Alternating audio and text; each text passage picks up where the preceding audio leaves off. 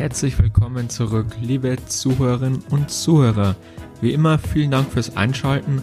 Heute mal wieder in gewohnter Weise eine Solo-Folge von mir, aber ungewohnterweise bei AdOS Marketing reden wir normalerweise über Online-Marketing-Themen. Heute soll es darum gehen, wie du als Unternehmer, Unternehmerin oder Selbstständiger deine Entscheidungsfindung, deine systematischen Entscheidungen im Unternehmen verbessern kannst. Das heißt, wenn du generell denkst, Entscheidungen schnell zu treffen oder generell Entscheidungen treffen, finden, systematische Entscheidungen beurteilen, wenn dir das schwerfällt als Selbstständiger oder Unternehmer, dann bleib dran oder auch wenn du herausfinden willst, welche Fehler du machst beim Entscheidungen treffen, ohne dass du es weißt. Viel Spaß beim Reinhören. Ja, an der Stelle vielen Dank, wenn du bis jetzt schon dran geblieben bist. Vorneweg, ich würde mich wie immer riesig freuen. Es würde einiges für mich bedeuten, wenn du nicht gerade im Auto sitzt, aber ansonsten vielleicht kurz das Handy zur Seite nimmst, wenn du schon öfter reingehört hast und uns direkt bei iTunes oder Spotify eine kurze Bewertung da lässt. Ansonsten gerne am Ende nach der Folge. Zum Einstieg in die Folge möchte ich ein kleines Beispiel machen. Stell dir vor, Peter. Peter ist 50 Jahre alt, introvertiert, in seiner Freizeit anstatt feiern zu gehen, verbringt er Zeit lieber beim Lesen, an ruhigen Orten, ist generell eher schüchtern, unauffällig, trägt eine Brille. Würdest du denken, Peter ist Bibliothekar oder Peter ist Versicherungsmakler? Ja, die meisten würden jetzt sagen, Peter ist Bibliothekar, aber eigentlich sind Versicherungsmakler statistisch gesehen in einer viel, viel größeren Überzahl als Bibliothekare. Das bedeutet, es wäre rein statistisch viel, viel wahrscheinlicher, dass Peter Versicherungsmakler ist anstatt Bibliothekar, aber unsere Intuition sagt, Peter ist Bibliothekar. Wie kommt das? Hier ist unser sogenanntes System 1 am Arbeiten. Wir treffen Entscheidungen generell in zwei Systemen, System 1 und System 2. System 1 funktioniert sehr intuitiv, schnell, automatisch mit Mechanismen in uns verankert im Unterbewusstsein und benötigt sehr wenig Energie, läuft im Unterbewusstsein mit, aber führt eben auch zu großen Fehlern oft in der Entscheidungsfindungen, aber andererseits hilft uns Sozialdynamiken zu erkennen oder Entscheidungen schneller zu treffen. Man kann sich vorstellen, wenn man jemanden fragt, wie zufrieden bist du mit deinem Leben? Was sind deine Ziele? Das Ganze klingt erstmal sehr philosophisch und würde sehr viel Gedankenarbeit in Anspruch nehmen. Was System 1 dann aber macht, es findet eine Heuristik und vereinfacht die Frage zu, was ist gerade meine aktuelle Stimmung? Positiv, negativ, glücklich, traurig und von dort kann ich auf die weitaus kompliziertere Frage schließen. Aber wie du anhand des ersten Beispiels schon gesehen hast, ja, System 1 ist sehr fehleranfällig.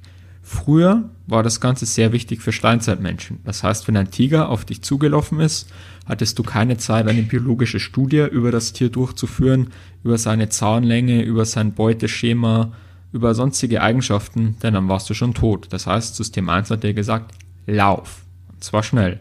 Deswegen haben wir System 1 in uns verankert.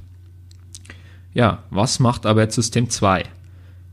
Wie eben schon erwähnt, das System 2 versteht Zusammenhänge, bildet Kausalitäten, kann mathematische Probleme lösen und ähnliche komplizierte Sachverhalte laufen über System 2.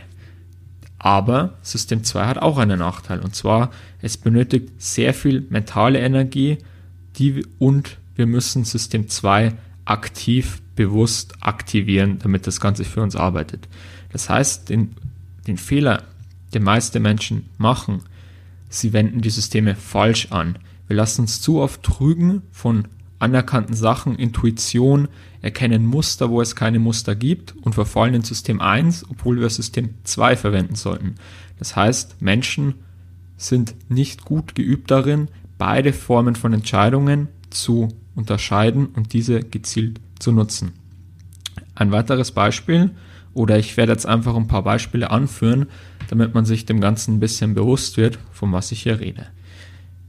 Kurze Denksportaufgabe. Und zwar, Seerosen verdoppelt sich jeden Tag.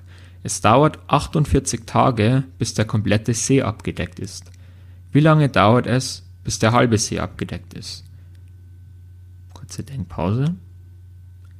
Die meisten Menschen würden jetzt sagen, naja klar, halb von 48 Tagen, die Hälfte 24. Die richtige Antwort wäre aber 47 bei einer Verdopplung. Oder fünf Maschinen brauchen fünf Minuten, um fünf Spielzeuge herzustellen. Wie lange brauchen 100 Maschinen, um 100 Spielzeuge herzustellen? 100 Minuten oder 5 Minuten? So, nachdem du kurz Zeit hattest zu überlegen, die richtige Antwort wäre gewesen 5 Minuten, aber viele sind sicher auch in die Falle getreten und hätten gesagt 5 Minuten. Das zeigt wieder, wie fehleranfällig System 1 ist. Weitere Beispiele, die vielleicht auch etwas praxisrelevanter sind, stell dir vor, du liest in der Zeitung, aus einer Umfrage von, sech, von 200 Leuten äh, kam heraus, dass 60 Prozent die Linke als primäre Partei wählen würden bei der nächsten Bundesparteiwahl. Würdest du jetzt denken, die Mehrheit der Deutschen ist äh, der linken Partei gegenüber ähm, positiv eingestellt? Die richtige Antwort wäre, kann ich nicht sagen. Wieso? Wir haben uns täuschen lassen, denn die, die Sample Size die, die Testgröße von 200 Leuten ist alles andere als repräsentativ in einer Bevölkerung von 80 Millionen Menschen. Das heißt, wir haben uns blenden lassen von der Angabe 60 Prozent aus 200 Leuten, obwohl man daraus keine, ja, kein valides Ergebnis ziehen kann. Ein anderes Beispiel. In einem Krankenhaus werden normalerweise nach statistisch 50 Prozent der Babys als Jungs geboren und 50 Prozent als Mädels. Jetzt gibt es zwei Krankenhäuser. Das eine Krankenhaus umfasst 500 Geburten pro Nacht und das andere 100. In welchem Krankenhaus ist es wahrscheinlicher, an einem gegebenen Tag mehr als 50 Prozent einer Ausprägung, also Ausprägung Jungs oder Mädchen zu beobachten? Diese Studie wurde an einem amerikanischen College durchgeführt mit den Antwortmöglichkeiten Krankenhaus mit 500 Geburten, Krankenhaus mit 100 Geburten oder beides gleich wahrscheinlich. Die, die Reihenfolge der Antworten war einmal beides gleich wahrscheinlich und das zweite Mal beim großen Krankenhaus. Was aber beides falsch ist, da eigentlich die Abweichung vom Mittelwert bei kleineren Sample Sizes, bei kleineren Testgrößen viel, viel wahrscheinlicher ist. Das heißt, System 1 hat uns wieder getäuscht. Wo uns System auch 1 auch täuscht, viele kennen das aus dem täglichen Leben, aus der Freizeit im Sport. Wir neigen dazu, Muster zu erkennen, wo es keine Muster gibt. Im Basketball gibt es da den, den schönen, die schöne Analogie, jemand läuft heiß. He, he's getting a hard hand, he's, he's running hard in Basketball. Ähm, das Problem ist, das gibt es überhaupt nicht. Es ist statistisch bewiesen, wenn ein Basketballspieler zwei Würfe in Folge trifft, ist es wahrscheinlicher, dass er den dritten nicht trifft, anstatt ihn zu treffen. Aber wir denken wieder, ja, der ist gerade in Form, super, der hat Momentum aufgebaut, der hat gerade ein heißes Händchen, der wird wieder treffen. System 1 täuscht uns wieder. Ein anderes gutes Beispiel ist der Anker-Effekt. Der Anker-Effekt wurde bei, bei Maklern durchgeführt, denen wurde beide Male das gleiche Haus gezeigt. Einmal stand für die Makler in der Broschüre Preis X 100.000, einmal stand für die Makler in der Broschüre Preis X 500.000.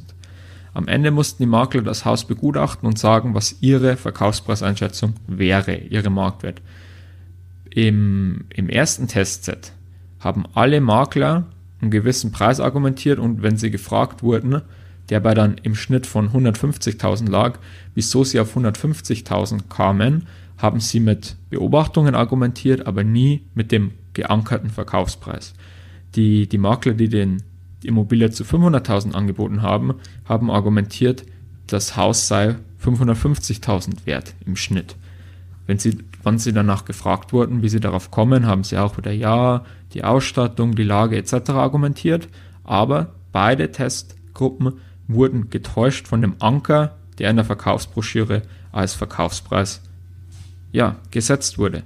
Wie du erkennst, ich könnte jetzt noch viel, viel andere Beispiele bringen, aber das Wichtige ist ja nicht, dass ich jetzt noch Beispiele aufliste, wie uns System 1 täuscht, sondern was wir dagegen machen können. Der erste Tipp, den ich schon genannt habe, mehr Bewusstsein aufbauen. Einfach, dass es beide Systeme gibt, um mich vor jeder Entscheidung, auch wenn sie noch so kurz und klein ist, zu fragen, hey, welchen System denke ich gerade und ist es das angemessene System? Das zweite Problem oder die zweite Lösung, weniger Mainstream-Media bzw. Massenmedien kon konsumieren. Ein Problem wo System 1 uns auch ablenkt, wenn wir jetzt in den Nachrichten immer wieder sehen, wie viele Flugzeuge abgestürzt sind. Und steigen das nächste Mal ins Flugzeug selbst, fliegen in Urlaub, halten wir immer ein mulmiges Gefühl. Die Wahrscheinlichkeit, dass das Flugzeug abstürzt, ist bei weniger als 1%, aber wenn wir die letzten drei Wochen immer gesehen haben, welche Flugzeuge abgestürzt sind irgendwo auf der Welt, gehen wir da mit einem mulmigen Gefühl rein. Das heißt, weniger Massenmedien konsumieren und Tipp Nummer drei, sich bewusst sein der Verlustaversion. Wenn Menschen gefragt werden, du hast 50% Chance, 1500 Euro zu gewinnen und 50% Chance, 1000 Euro zu verlieren, würdest du das Spiel jetzt sofort spielen? Der mathematische Erwartungswert sagt, naja, 50% gewinnen 1500 sind 750, 50% 1000 Euro verlieren minus 500 ergibt einen positiven Erwartungswert von 250 Euro. Ich sollte das Spiel spielen. Die meisten Menschen würden es aber trotzdem nicht machen, da ihre Verlustaversion zu groß ist. Das heißt, Menschen denken bei finanziellen Entscheidungen, wenn es übertragenerweise jetzt um Geldanlage, um Investitionsentscheidungen, um Abwägung zweier Anlegealternativen zu entscheiden, oftmals sind sie von Verlustaversion geprägt und betrachten das Ganze nicht rein nach mathematischen Erwartungswert beziehungsweise nach den strikten Kennzahlen ja, das soll es gewesen sein, System 1 und System 2. Wen das Ganze mehr interessiert, die Buchempfehlung Thinking Fast and Slow von Daniel Kahnemann. Und ja, wie gesagt, jetzt nochmal, ich würde mich super freuen, wenn du eben kurz vielleicht das Handy beiseite legst, bei iTunes oder Spotify eine Bewertung da lässt, dann ist es für mich Ansporn genug, die ganzen Folgen in Zukunft zu produzieren. Und ja, Kommentare gerne erwünscht und ansonsten bis zum nächsten Mal, wenn es wieder heißt Head of Marketing, dein Podcast rund um Online-Marketing.